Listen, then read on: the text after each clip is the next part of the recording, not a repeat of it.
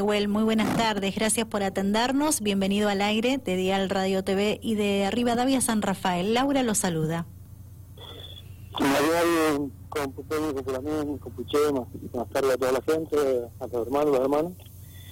Y bueno, a Laura, un gusto de interlocutar con usted. Gracias nuevamente por atender a nuestro llamado y mm, escuchar de parte de usted por este pasado lunes 9 de agosto que se conmemoró el Día Internacional de los Pueblos, pueblos perdón, Indígenas y nos gustaría que nos haga una reflexión sobre ese día, Nehuel. Sí, en realidad hay varias fechas, este, también este, en abril, eh, también el, último día de respeto, el respeto por la diversidad cultural, hay varias fechas que el mundo empieza a reflexionar sobre la existencia de nuestros pueblos ancestrales eh, este es uno más, el que a nivel mundial lo vayan coordinado así, me parece perfecto. Este, pero creo que es algo que debemos tener presente no solo una vez en cuando, es algo que se debe tener presente permanentemente en cada actividad, principalmente que tiene que ver con el medio ambiente, ¿no? Ya que los pueblos originarios coincidimos, con, coincidimos todos en que el mundo occidental cree que la tierra es un ámbito de explotación y nosotros creemos que la tierra es un lugar donde hacerse uno con ella y ser parte de ella, una buena coexistencia ambiental. Y esa es la mejor manera que nos podrían festejar el, el día, ¿no? Respetando un poco más el medio ambiente. Y que la medida ambición económica no nos haga enfrentar a veces unos con otros, ¿no? Y nosotros nunca enfrentamos sino por defensa de la madre tierra. Nosotros somos tachados a gran padre, pero en realidad estamos hablando nunca echado padre y madre de la tierra, ¿no? Bien, eh, Nehuel, usted es descendiente de mapuches, ¿verdad? Sí, tengo una línea directa con una anciana aquí de San Rafael, que mucha gente mayor la conoce, que le llamaban la viejita de los frascos, en la puerta del hospital antiguo. El doctor Chestacop le permitía que comercializara, por decirlo de alguna manera, porque le daban un intercambio, como una propina a cambio de, hierbas medicinales, principalmente boldos, cosas así. Y los frascos para los análisis, como no eran descartables en aquella época, ella los, los hervía, los esterilizaba y los volvía. Y a la misma vez le veía la orina, este, a la persona antes de que hicieran el análisis, ella le daba un diagnóstico, cosa que es muy mapuche de leer la orina. La viejita de los frascos, mucha gente mayor en este momento que está escuchando se debe acordar de ella. Habían dos señoras ahí, doña Juana Poblete, que le habían prestado ese apellido para poderle dar documentos, cuando ella bajó de las AUCA y le hicieron decidir si iba a ser argentina o chilena. Ya que estaban en el límite, entonces le decían, bueno, ustedes tiene que decir, no puede andar así sin documento. ¿Qué es lo que quiere decir? Si va para aquel lado, Argentina, si va para este lado, chileno.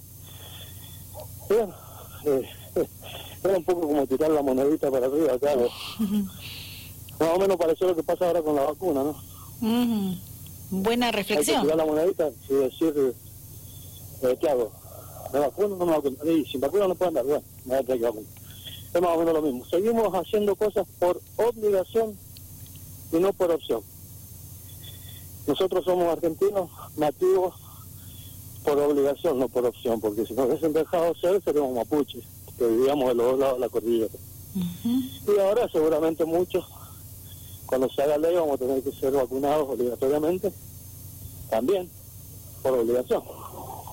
Ahora bueno, seguimos, eh, después de 200 y pico de años que tiene este país, seguimos sometidos.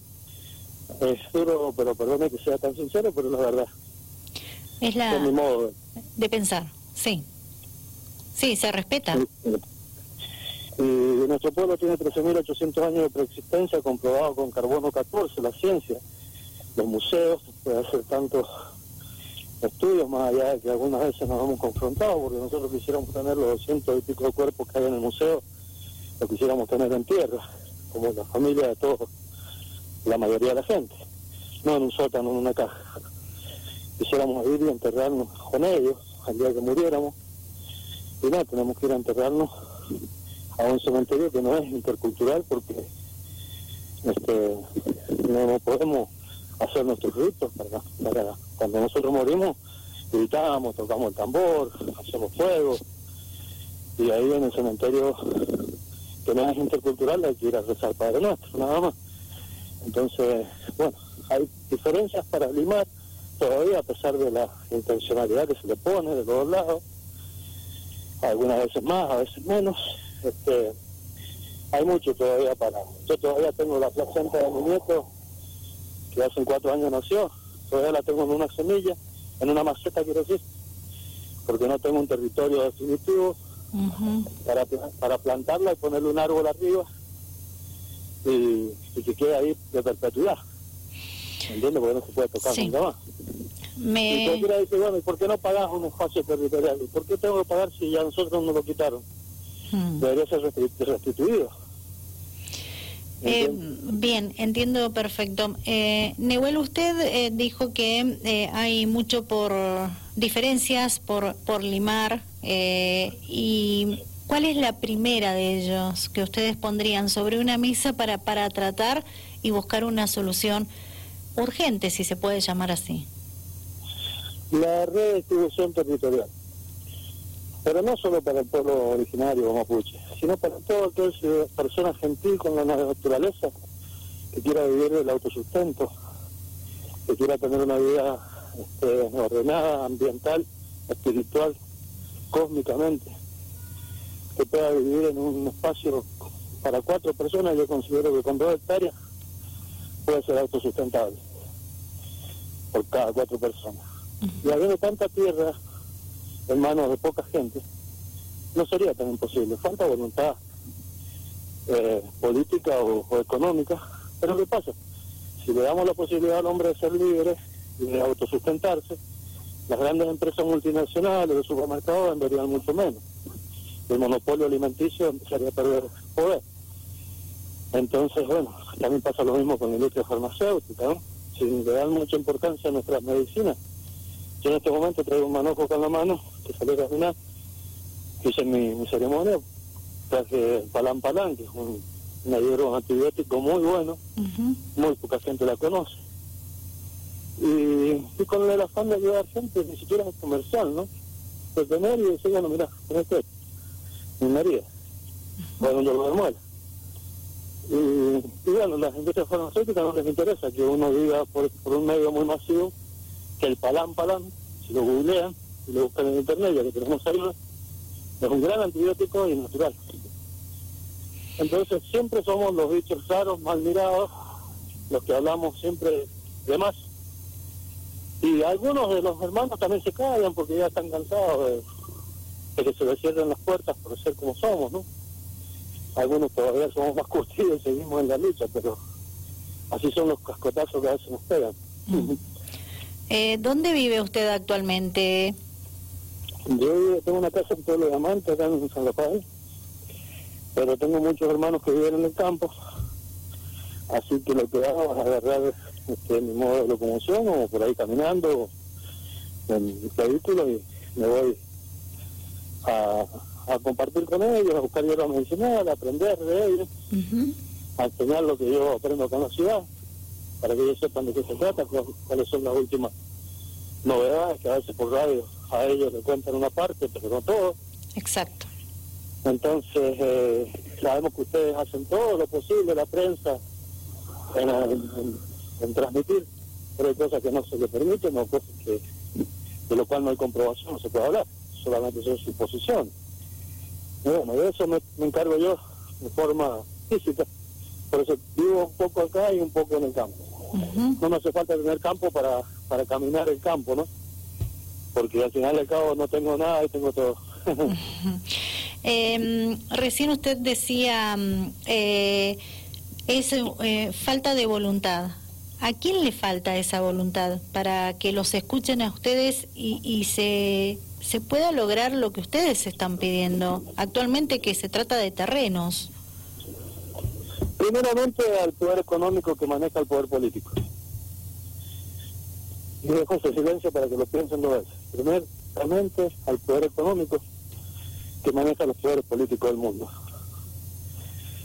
Porque el poder político hasta donde puede hace, y en un momento le dicen hasta ahí no, quédate neutral. Y se arman los conflictos, ¿no? Y ahí donde nos acusan de terroristas. O porque levantamos una bandera de otro color, somos antipatriotas. Eh, se ha llegado a decir que estamos a favor de Inglaterra en vez de a favor de Argentina, cuando nosotros tenemos un emblema que no es ni una cosa ni otra, sino que marca con sus colores el universo en general, desde el cielo al, al calor de los volcanes, ¿no? Entonces, este, no es una bandera nacional así territorial, es una bandera cósmica universal, como la Upala también, estoy hablando de la, de estoy hablando de la Guñelpe, que es un paño azul con un que es la ancestral mapuche más antiguo, con una estrella de ocho puntas, que marca la luz del lucero del amanecer, que nosotros decimos Guñelpe. Y estoy hablando también de de la Huaypala, que pasa lo mismo, de la diversidad cultural, por eso tiene tantos colores, no respeto por la diversidad, en realidad, no cultural solamente. Entonces, muchas veces se malentiende, nosotros no vemos la nación como un territorio, sino la vemos como un espacio armonioso, medioambiental hablando, donde ese lugar se impacta de manera mínima, indispensable, este, con respecto a lo que es la alimentación, el abrigo, tratamos de que sea bastante benévolo el contacto con la tierra, dejar lo menos posible el rastro humano sobre ella. Este, sería más o menos esa la cosmovisión en la cual nos movemos. Y para el mundo económico eso es dañino, porque no deja que se hagan contaminaciones, que no se envenenen las aguas, que no se hagan este, perforaciones a, a niveles muy peligrosos en la Tierra, liberando gases tóxicos que terminan perjudicando las napas de agua y tomamos agua envenenada. O sea, ya no, ya no se trata de una etnia indígena o un pueblo originario, se trata del ser humano que necesita hoy en día realidad, tanto que se habla de religiones, realidad con la naturaleza, sería la religión universal, Bueno, eh, ¿Cómo le gustaría a usted que, se los eh, tenga en cuenta a ustedes diariamente? Como lo decía al principio, porque le pedíamos una reflexión sobre este día. ¿sí? Usted dijo en el comienzo de la conversación que eh, le gustaría que, siempre se los recuerden de una forma distinta, ¿no? En, fechas especiales. Eh, ¿Cuál sería la reflexión en este caso para quienes nos ven, nos escuchan, luego van a encontrar esta entrevista en las redes sociales? Eh, la reflexión exacta, entendible para llegar al resto de las personas. Mira, la, manera que mejor nos puedan recordar eh, es prestando atención y grabando las palabras de nuestros antepasados, nuestros ancianos, que a veces son transmitidas por los más jóvenes que sería volver a ser unos. No solo volver a ser unos como seres humanos en distintas partes del planeta, sino que aprendamos a volver a ser uno con todos los seres vivos y el universo en general. Es una frase muy cortita, volver a ser uno. A ser uno con el todo, de la misma vez que el todo esté dentro de cada uno de nosotros. Eh, suena quizás muy místico, pero también se puede aplicar a la actividad cotidiana de coexistencia, de convivencia, de supervivencia, ¿entiendes? Sí. Volver a ser uno. Bien, ese es el mensaje que usted le deja actualmente a la sociedad. Y si le tocara hacer un mensaje para que llegue a los hermanos, como usted se pronuncia, eh, de los pueblos indígenas, ¿cuál sería el mensaje para ellos? A los hermanos le diría que tengan mucho cuidado con volver a caer este, en candidarse con los espejitos de colores que venimos viendo hace tantos años. Porque desgraciadamente vemos que últimamente las organizaciones, las comunidades por necesidad, terminan agarrando este, ideologías políticas partidarias de distintos ámbitos y pierden mucho el eje ancestral. por un plan, por un, contrato, por un bolsón de mercadería, por un nylon para el techo, por un pedazo de tierra, en algunos casos. Eh, dejan de reclamar, por ejemplo, los cuerpos de nuestros antepasados que están en los museos y necesitamos que vayan a parar a la tierra, porque decían que los guardaban para hacer estudios y ahí sacar medicina. Bueno, saquen la medicina para curar el COVID de esos huesos que decían que estaban ahí para, para experimentar. Nosotros no teníamos enfermedades en la antigüedad porque el planeta estaba sano, entonces la gente que vivía en ella también estaba sano porque somos todos una sola cosa. Ahora resulta que tenemos enfermedades por todos lados, pero eso hace falta cada vez más hospitales, cada vez más centros de salud, cada vez más vacunatorios, cada vez más... Y claro, porque el, medio ambiente cada vez está más sucio, ¿no? Entonces a los hermanos les diría eso, que cuidado con los de color, que se les siguen entregando a cambio de, mucho. Ya no a cambio la tierra, ni a cambio del oro, ni la plata, ni y ahora a cambio de la historia, que es mucho más cara que todo lo que tiene que ver con los minerales o los metales o, las piedras preciosas. La historia de nuestros antepasados. Bien.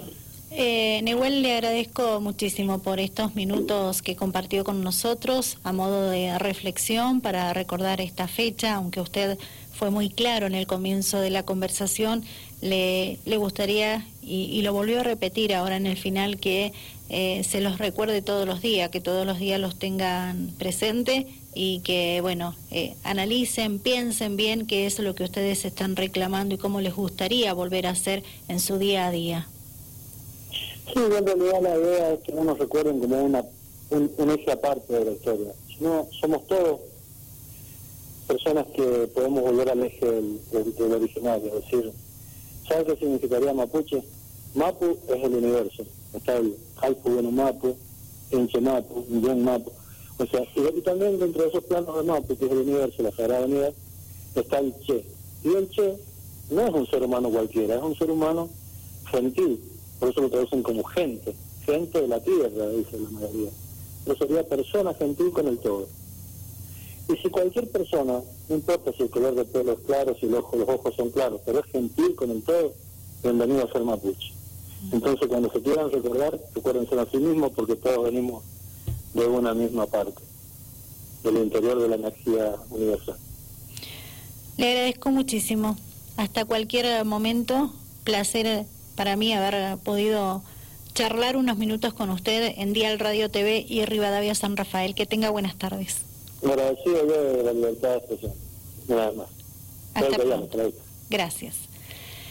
Estábamos conversando con Nehuel Mapuleu, él es eh, integrante ¿sí? de los pueblos indígenas. Eh, el pasado lunes 9 de agosto se celebró el Día Internacional de los Pueblos Indígenas y bueno, él es un descendiente de mapuches, como contó anteriormente, y dejó una reflexión recordando esta fecha, aunque fue muy claro en todo lo que expresó.